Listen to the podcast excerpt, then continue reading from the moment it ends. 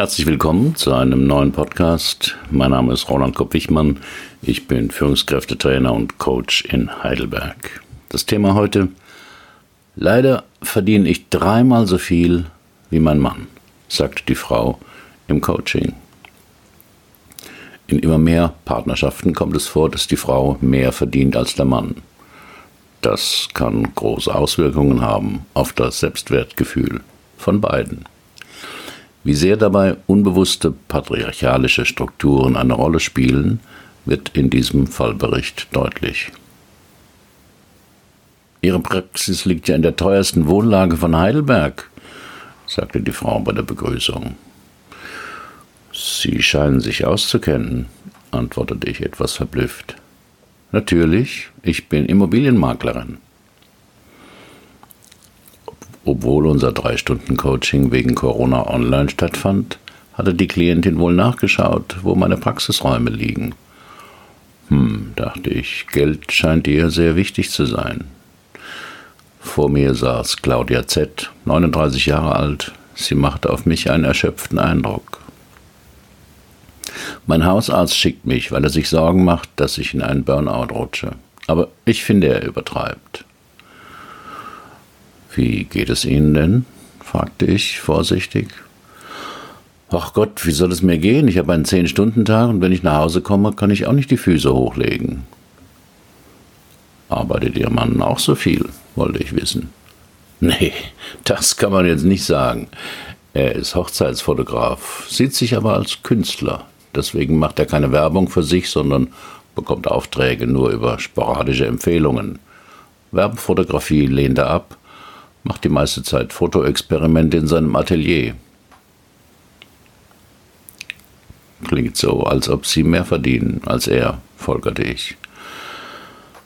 Kann man so sagen. Ich verdiene bestimmt dreimal so viel wie er, aber das ist kein Problem für mich. Aber vielleicht für ihn, wagte ich eine erste Vermutung. Wenn Frau mehr verdient als Mann, leiden oft beide. In den letzten Jahrzehnten stiegen die Löhne der Frauen stetig an und der Gehaltsunterschied zu den Männern ging zurück. Gleichzeitig nahm die Heiratsquote ab. In einer Studie aus den USA folgern die Autoren daraus, dass verheiratete Frauen teilweise bewusst nicht arbeiten, um nicht zur Hauptverdienerin des Haushalts aufzusteigen. Dieses Verhalten ist besonders bei Paaren mit niedriger Bildung zu beobachten. Zitat, dennoch kommt es immer öfter vor, dass Frauen mehr verdienen als ihre Ehemänner. Im Jahr 2010 traf dies auf 27 Prozent der Ehepaare in den USA zwischen 18 und 65 Jahren zu. In diesem Fall könnten Frauen versucht sein, die Verletzung der traditionellen Geschlechterrolle dadurch zu kompensieren, dass sie mehr Hausarbeit leisten als ihre Männer, als ihre Ehemänner, selbst wenn letztere deutlich weniger verdienen. Zitat Ende. Die empirischen Ergebnisse zeigen tatsächlich, dass das Geschlechtergefälle bei der Hausarbeit stärker zu Ungunsten der Frauen ausfällt, wenn sie ihre Männer im Verdienst übertreffen. Dies könnte nach Meinung der Autorinnen einer der Gründe sein, weshalb Paare mit der Frau als Hauptverdienerin öfter Eheprobleme aufweisen bzw. sich öfter scheiden lassen. Die Schätzungen ergeben jedenfalls, wenn die Frau vor zwei Jahren mehr verdient hat als der Mann, liegt die Wahrscheinlichkeit einer Scheidung um rund ein Viertel höher als in den klassischen Fällen mit den Männern als Hauptverdiener.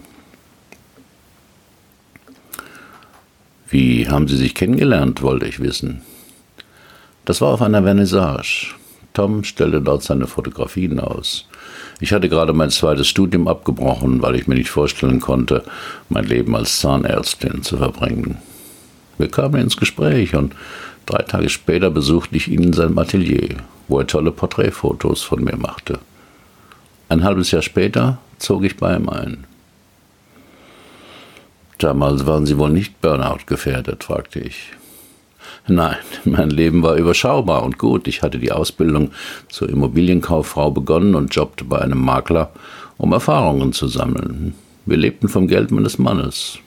Das änderte sich, als ich mit der Ausbildung fertig war und der Makler überraschend an einem Herzinfarkt starb. Seine Frau bot mir an, für einen sehr günstigen Preis das florierende Maklerbüro zu übernehmen. Ab dann begann der Stress. Ich hatte gleich viele lukrative Abschlüsse und dadurch auch immer mehr Empfehlungen. Wie reagiert Ihr Mann auf Ihre Karriere? Er wurde sehr neidisch, weil ich mit ein paar Telefonaten in der Woche mehr verdiente als er in drei Monaten mit seiner Fotografie. Wir stritten häufig und ich bekam Schuldgefühle. Wieso Schuldgefühle? hakte ich nach. Es stimmte ja, dass meine Arbeit vergleichsweise viel besser honoriert wurde. In der Zeit fing ich auch an zu verschweigen, wie viel ich wirklich verdiente, und übernahm den Großteil der Hausarbeit. Dadurch wurde die Stimmung zwischen uns besser, aber mich brachte es an die Grenzen meiner Belastbarkeit. Viele Männer wollen der Haupternährer sein. Verdient die Frau mehr als ihr Mann, neigen beide Partner dazu, ihr wahres Gehalt zu verschleiern, um den Mann besser aussehen zu lassen. Das zeigt eine US-Studie. Den Link dazu finden Sie auf meinem Blog. Der vermutete Grund dafür, Ehepaare, bei denen die Frau mehr verdient als der Mann, fallen aus der gewohnten Norm. Um das auszugleichen, tendieren der Mann wie auch die Frau dazu, das Gehalt des Mannes größer zu machen, während sie das Einkommen der Frau kleiner machen. Dahinter steckt wohl auch die jahrhundertelange Tradition des Patriarchats, also ein von Männern dominiertes soziales System. Das wird gern mit einem bestimmten Bild aus der Steinzeit begründet, das das Theaterstück Caveman auf die einprägsame Formel brachte. Ich jagen, du sammeln. Steinzeitmänner gingen auf die Jagd, Frauen hüteten Kinder. So der Mythos, mit dem auch heute noch vermeintliche Geschlechtsunterschiede oder Privilegien erklärt werden. Doch diese Bilder stimmen nicht, wie die archäologische Geschlechterforschung zeigt. Auf meinem Blog gibt es einen Link dazu. Wie wirkt es sich auf die Psyche des Partners aus, wenn Frau mehr verdient als der Mann? Das hat eine britische Wissenschaftlerin über 14 Jahre an insgesamt 6000 Paaren untersucht. Das Ergebnis, wenn Frau besser verdient, sorgt das beim Mann für psychischen Stress. Aber nicht in allen Fällen. Sie fand heraus, dass Männer am zufriedensten waren, wenn ihre Frauen etwa 40 Prozent des Gesamteinkommens beisteuerten.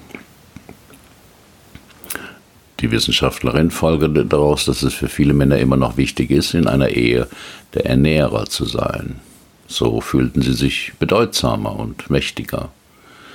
Derjenige, der das meiste Geld mit nach Hause bringt, fühle sich demnach in Verhandlungen, wofür man Geld ausgibt und wofür nicht, stärker. Das betraf jedoch nur Paare, bei denen sich das Einkommen der Frau innerhalb der Ehejahre änderte. War das Einkommen der Frau schon vor der Hochzeit höher gewesen, veränderte sich der Stresslevel bei den Männern nicht. Warum nonverbale Signale beim Online-Coaching wichtig sind. Viele Interessenten für mein 3-Stunden-Coaching fragten in den letzten fünf Monaten, wann ich wieder Präsenz-Coachings mache. Einige hatten sich schon auf den Spaziergang auf dem Philosophenweg gefreut andere können sich nicht vorstellen, dass ein Online-Coaching genauso wirkungsvoll sein kann wie eine tatsächliche Begegnung. Zugegeben, ich war anfangs auch skeptisch, aber nach den ersten fünf Online-Coachings begann ich auch die Vorteile zu sehen. Es gibt weniger Ablenkungen und ich kann Gesicht und Mimik des Coaches genauer sehen. Vor allem Micro-Expressions, also ganz kleine Veränderungen im Gesicht, sind dabei hilfreich. Genauso achte ich auf Veränderungen in der Stimme. Denn die Stimme und ihre Eigenarten sind kaum veränderbar. Stress und Anspannungen sind dort noch leichter wahrzunehmen. Bei Claudia Z war mir von Anfang an ihre etwas gehetzte Sprechweise aufgefallen. Sie ließ kaum Pausen und um eine Frage zu stellen, musste ich ihr regelrecht ins Wort fallen. Das war eine wichtige nonverbale Information für mich, die möglicherweise auf ein Lebensthema hinwies. Sie wirken etwas getrieben auf mich, sagte ich. Kann das sein? Das sagt mein Mann auch öfters. Was treibt Sie denn so? fragte ich nach. Keine Ahnung, der Stress? Denken Sie mal nach, oder noch besser, schauen Sie, was Ihnen dazu einfällt. Relevante Information über sich selbst kommt selten aus dem Verstand. Von dort kommen nur unsere Theorien über uns selbst. Deshalb sind Achtsamkeit und spontane Einfälle so wichtig bei dieser Art des Coachings. Nach einer Weile sagte die Klientin, was ihr eingefallen war. Ich war zwölf, als meine Eltern sich trennten. Mein Vater hatte seit Jahren eine 20 Jahre jüngere Geliebte, mit der er praktisch ein Doppelleben geführt hatte. Die Scheidung war schmutzig. Mein Vater, ein erfolgreicher Geschäftsmann, rechnete sich mit Hilfe von Steuerberatern arm, so dass er fast keinen Unterhalt an meine Mutter zahlen musste. Es war schrecklich. Ein Lebensthema ist vergleichbar mit einem Drehbuch, einem Lebensplan oder einem unbewussten Programm, nach dem ein Mensch lebt. Diese Lebensthemen wirken sich in ihrer Zuspitzung oft negativ im Berufsleben und oder auch privat aus. Diese Lebensthemen entstehen durch in frühen Jahren gemachte Beziehungserfahrungen. Entweder in Form von Erlebnissen oder Aussagen, die emotional so prägend sind, dass sie maßgeblich das Selbstwertgefühl des Kindes beeinflussen und es zwingen, dafür eine geeignete Strategie zu finden, um damit umzugehen oder fertig zu werden. Als Kind ist man, vor allem in den ersten Lebensjahren, völlig abhängig von den Eltern. Diese bestimmen in großem Maß die Möglichkeiten der Person, sich zu entfalten und Konflikte zu bewältigen. Und zwar durch direkte und indirekte Botschaften, durch Verbote und vor allem durch die mit ihnen gemachten Erfahrungen. Und diese Strategien prägen sich ein, weil sie sich gut bewährt haben. Als Erwachsene sind uns diese frühen Überlebensstrategien in Fleisch und Blut übergegangen. Wir müssen nicht mehr daran denken oder uns erinnern. Unser Autopilot steuert unbewusst unser Verhalten in den alten Bahnen, wenn eine für uns kritische Situation auftaucht. Ich hatte sie gefragt, was sie antreibt. Was glauben Sie, warum Ihnen die Trennung Ihrer Eltern eingefallen ist? fragte ich Claudia Z. Sie überlegte einen Moment und blickte mich erschrocken an. Weil sie kurz vor ihrem Tod, sie starb an Krebs, mir sagte, mach dich nie von einem Mann abhängig, so wie ich. Versprich mir das. An dieses Versprechen haben sie sich offensichtlich gehalten, bemerkte ich. So sehr, dass sie jahrelang über ihre Grenzen gegangen sind.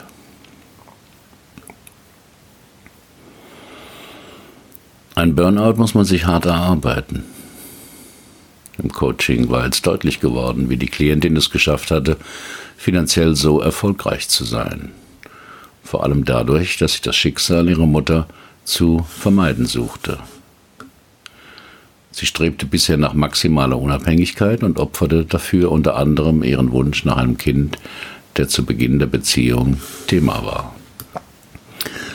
Aber wieso sorgte sie nicht besser für sich und holte sich Unterstützung bei ihrem Mann oder delegierte bestimmte Aufgaben. Wie haben Sie das denn mit der Hausarbeit geregelt? Übernimmt das Ihr Mann zum Teil oder haben Sie externe Hilfe? wollte ich wissen. Nein, antwortete Claudia Z. schnell. Ihr Widerspruch kam etwas zu schnell, fast so, als wäre das ein unsittlicher Gedanke. Das mache alles ich, wenn ich abends aus dem Büro komme oder halt am Wochenende. Dabei schwang Stolz mit in ihrer Stimme. Im Ernst? fragte ich erstaunt zurück. Aber Ihr Mann hätte doch viel Zeit dafür, jedenfalls mehr als Sie. Ja schon, räumte die Klientin ein, aber das ist doch keine Arbeit für einen Mann. Kochen, putzen, aufräumen, Wäsche waschen. Mein Mann ist Künstler. Er braucht für seine Arbeit einen inneren Freiraum von Fantasie und Inspiration, und den will ich ihm geben. Ich traute kaum meinen Ohren. Wie konnte es sein, dass eine erfolgreiche Frau von heute so einen altmodischen Unsinn verzapfte, den vielleicht auch ihre Großmutter gesagt haben könnte? Als ich Claudia Z. zuhörte, wie sie es begründete, dass sie regelmäßig nach einem langen Arbeitstag noch die Kraft und die Motivation aufbrachte, ein Essen zu kochen, musste ich an ein Buch von Cedra Stone denken, das ich 2002 mal gelesen hatte und ungeheuer aufschlussreich fand. Auf meinem Blog habe ich darüber länger geschrieben. Der innere Patriarch in Frauen und Männern. Dass man die Psyche von Menschen als ein System von verschiedenen Persönlichkeiten verstehen kann, ist mittlerweile Grundlagenwissen bei Therapeuten und Coaches. Ich las darüber zuerst 1978 bei Helen Cedra Stone. Das war lange bevor Schulz von Thun, Gunter Schmidt, Richard Schwartz und andere das Konzept aufgriffen und ihr eigenes System, zum Beispiel die Ego-State-Therapie, daraus machten. Eine wichtige Teilpersönlichkeit in der Psyche von Frauen ist der innere Patriarch. Citra Stone hat in ihrem Buch Es ist Zeit, dass du gehst sein Wirken bei Frauen genau beschrieben. Einer der Wege, auf denen der innere Patriarch auf Frauen einwirkt, besteht darin, über alles, was Frau tut, ein Urteil zu fällen, aus seiner patriarchalischen Perspektive. Die Negativität, die sie als Frau in Bezug auf ihre Entscheidungen empfinden, kommen also von ihrem inneren Patriarchen. Eine erfolgreiche Geschäftsfrau fühlt sich schlecht, weil sie nicht Mutter geworden ist. Eine Frau kämpft mit der Frage, ob sie eine Rabenmutter ist, weil sie ihr Kind morgens in die Kita bringt.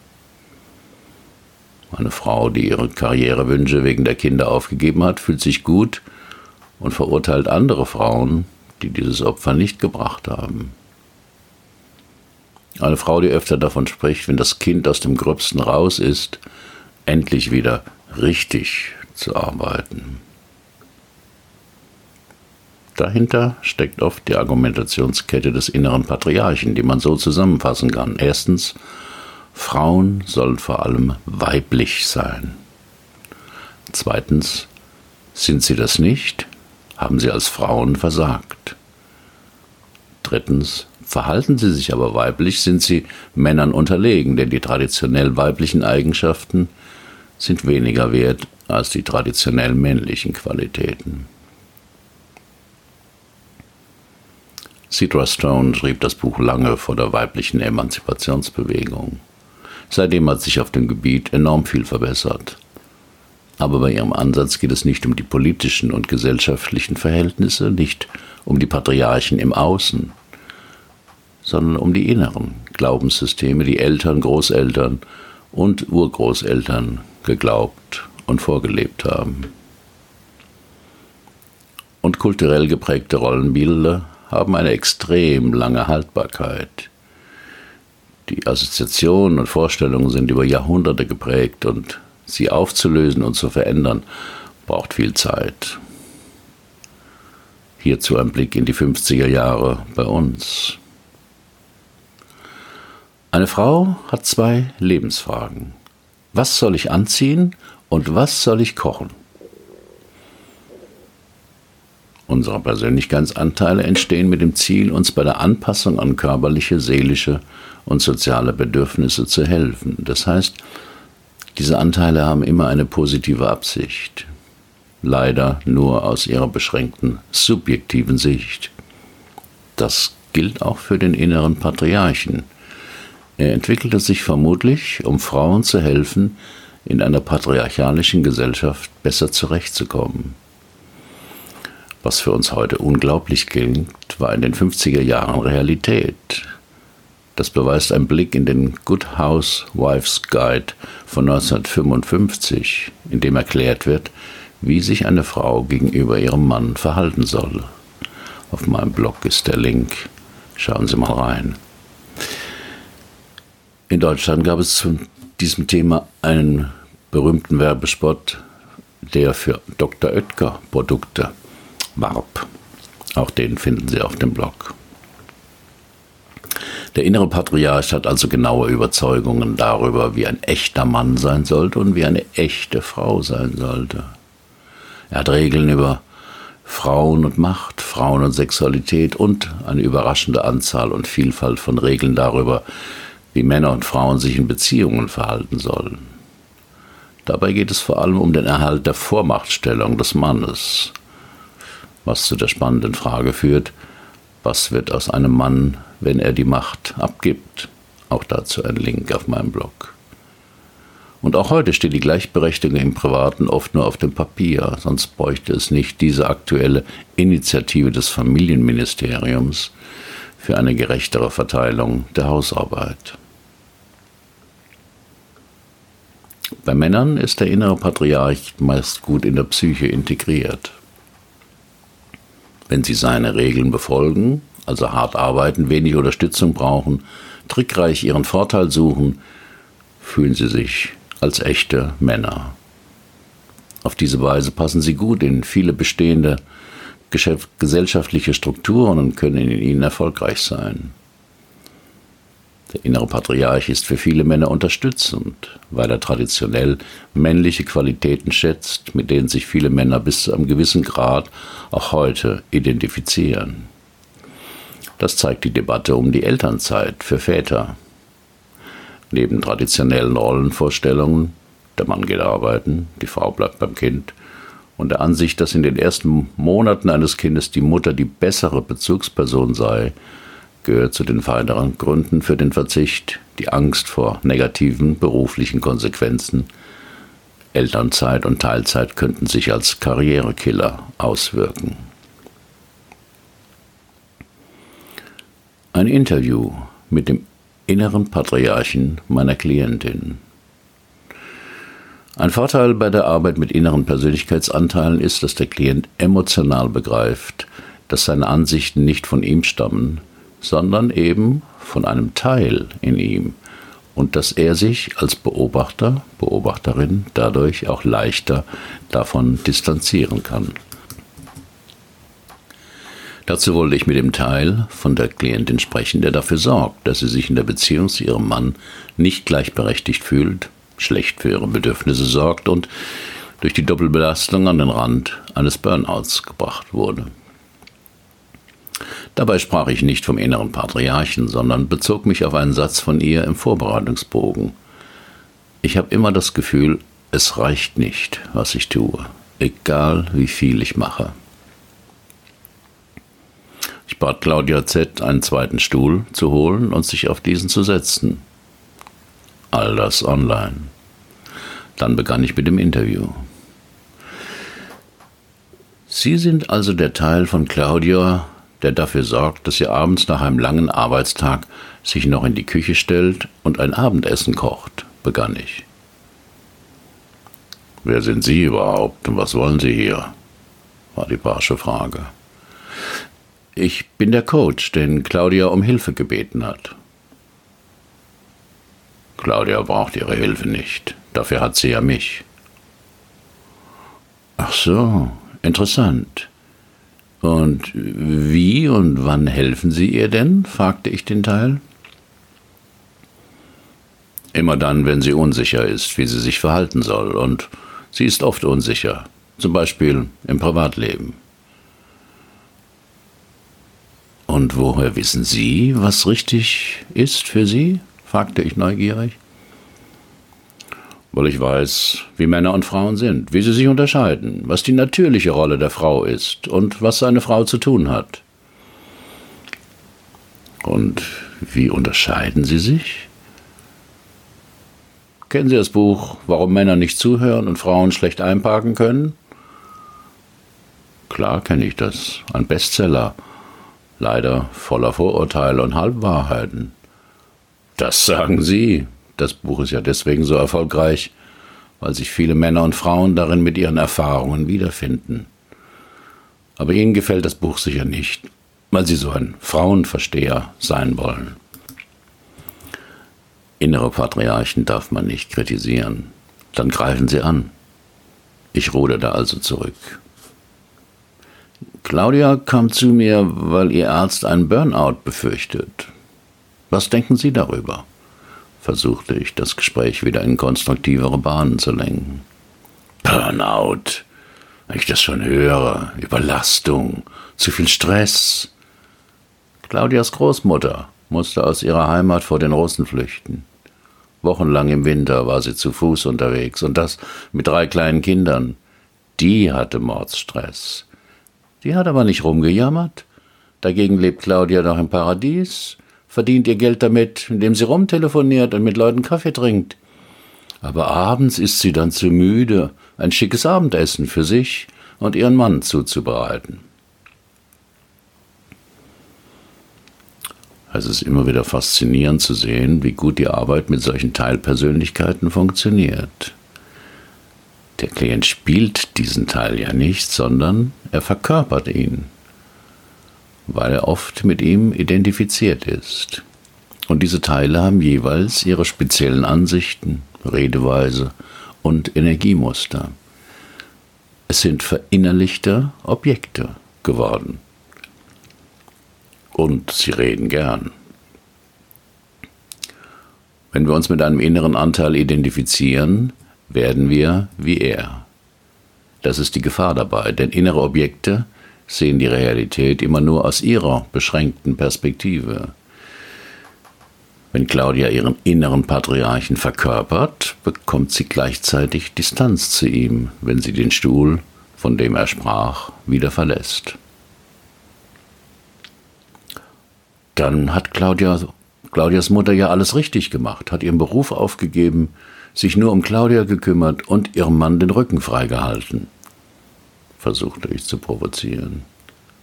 Ja, sie hat genau das getan, was Frauen am besten können. An andere denken und dafür sorgen, dass es denen gut geht.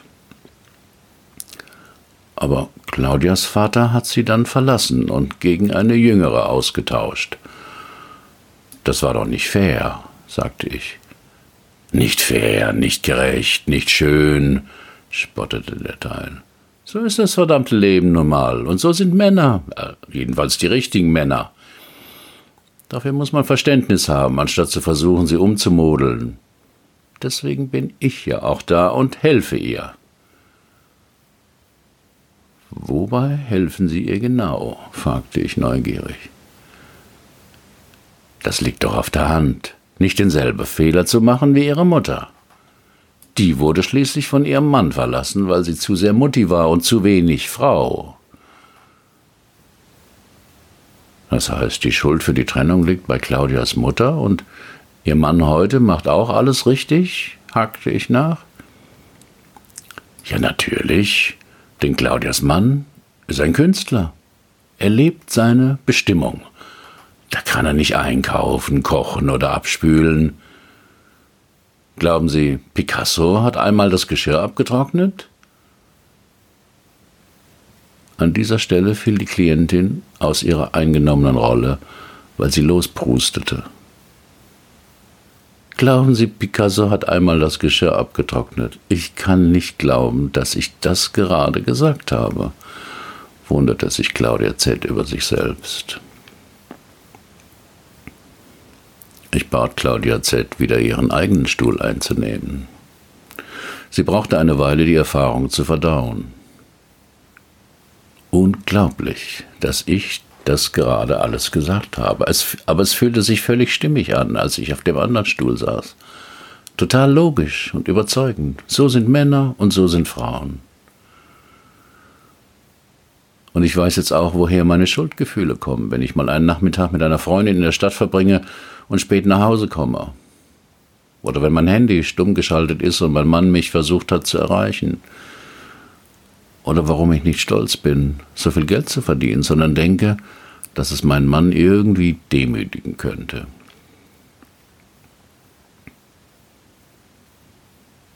Der innere Patriarch ist eben ein ziemlich konservativer Typ mit einer sehr elastischen Doppelmoral.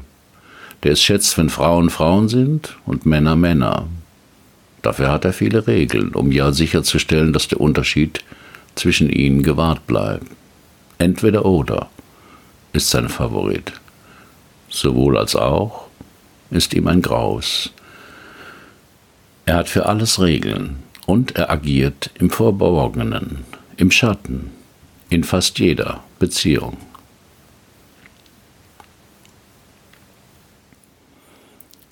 Warum der eigene Selbstwert kein Gefühl ist. Selbstakzeptanz spielt eine große Rolle im Leben jedes Menschen. Wer über kein gutes Maß an Selbstakzeptanz und Selbstliebe verfügt, wird immer getrieben sein, diesen inneren Mangel auszugleichen. Rennt Zielen hinterher, die nicht die eigenen sind. Fühlt sich nie angekommen und schafft, beruflich oder privat, immer wieder Situationen, in denen es ihm nicht gut geht. Im Privaten ist der Mensch sich der Liebe anderer Menschen nie ganz sicher hat schnell das Gefühl, dass er sie noch mehr tun muss, damit diese Liebe wirklich erhalten bleibt. Bei meiner Klientin ist das der Fall und der innere Patriarch berührt immer wieder diesen wunden Punkt. Im Berufsleben sind solche Menschen gesuchte Mitarbeiter. Sie arbeiten unermüdlich, gehen dabei oft über ihre eigenen Grenzen, um Anerkennung des Chefs zu bekommen. Doch wer oder was bestimmt den eigenen Selbstwert?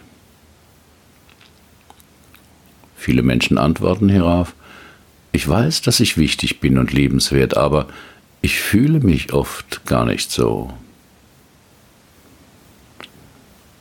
Doch der Selbstwert ist kein Gefühl. Er ist auch nicht das Ergebnis einer Abstimmung. Der Selbstwert ist eine persönliche Entscheidung. Getreu dem Spruch von Henry Ford, egal ob du glaubst, du schaffst es oder ob du glaubst, du schaffst es nicht, du hast in jedem Fall recht. In meinem drei Stunden Coaching versuche ich einen solchen zentralen Glaubenssatz, der das Lebensthema bestimmt, emotional deutlich zu machen.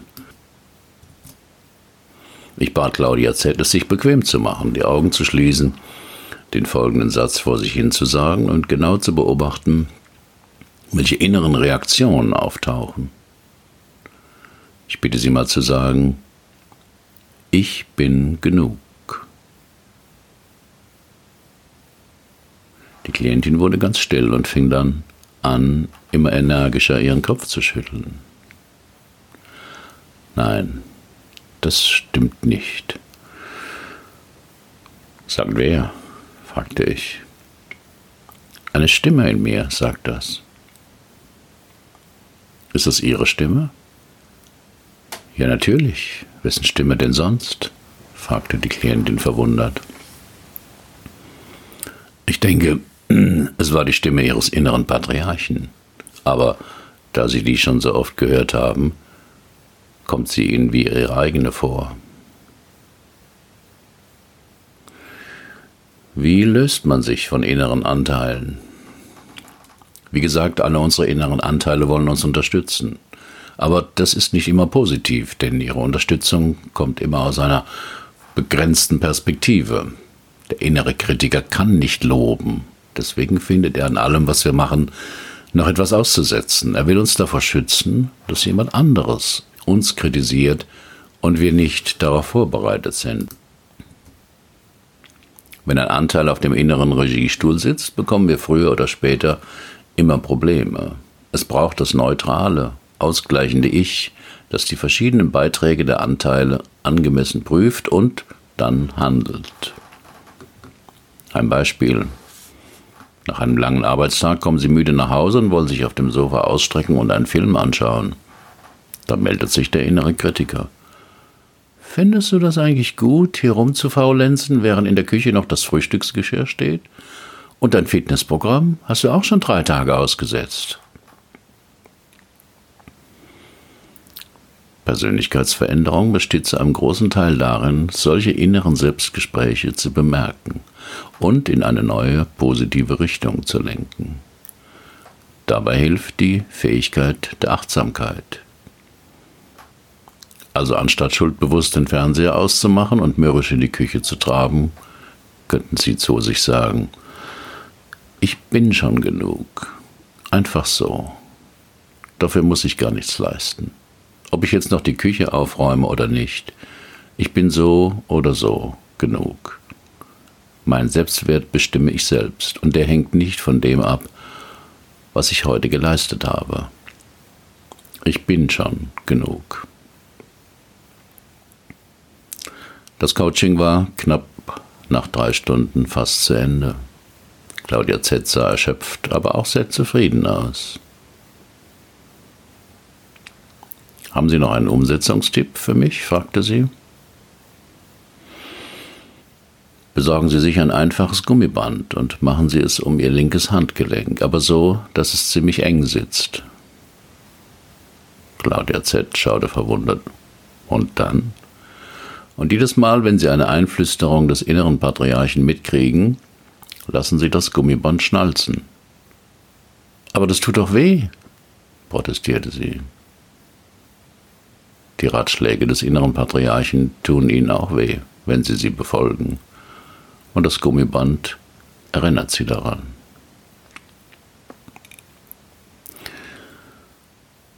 Ob ich mit Ihrem Mann auch ein Coaching machen könnte, schrieb mir die Klientin nach drei Wochen. Ihr ginge es sehr gut und sie übe fleißig mit dem Gummiband. Aber ihr Mann wäre unzufrieden mit seiner Lebenssituation und wisse nicht, wo er ansetzen könnte. Da ich aus dem Coaching auch etwas über den familiären Hintergrund von ihm erfahren hatte, schrieb ich zurück, dass sie beide noch nicht genügend abgelöst seien. Sie habe nie finanziell von einem Mann so abhängig werden wollen wie ihre Mutter und alle Energie da hineingelegt. Der Vater ihres Mannes war ein erfolgreicher Geschäftsmann gewesen, für den nur Geld und Status wichtig waren. Schon als Junge habe er wohl beschlossen, diese Form des Erwachsenseins zu verweigern. Aber das Gegenteil von dem zu machen, was die Eltern vorleben, sei noch nichts eigenes, sondern eben nur der Protest gegen ein verachtetes Vorbild. Auf meinem Blog finden Sie weitere Fallberichte. Die sind alle real, aber so verfremdet, dass ein Rückschluss auf meine Klienten nicht möglich ist und die Vertraulichkeit gewahrt bleibt. Haben Sie auch ein Problem, das Sie bisher nicht lösen konnten? Dann buchen Sie auch ein 3-Stunden-Coaching. Zurzeit ist das nur online möglich. Wir finden die Lösung dort, wo Sie noch nie gesucht haben. Sind Sie Coach oder arbeiten Sie intensiv mit Menschen und wollen lernen, auch so zu coachen? Ich biete eine Fortbildung an, wo Sie das lernen können. Informationen alle auf meinem Blogartikel. Herzlichen Dank für Ihre Aufmerksamkeit. Bis zum nächsten Mal.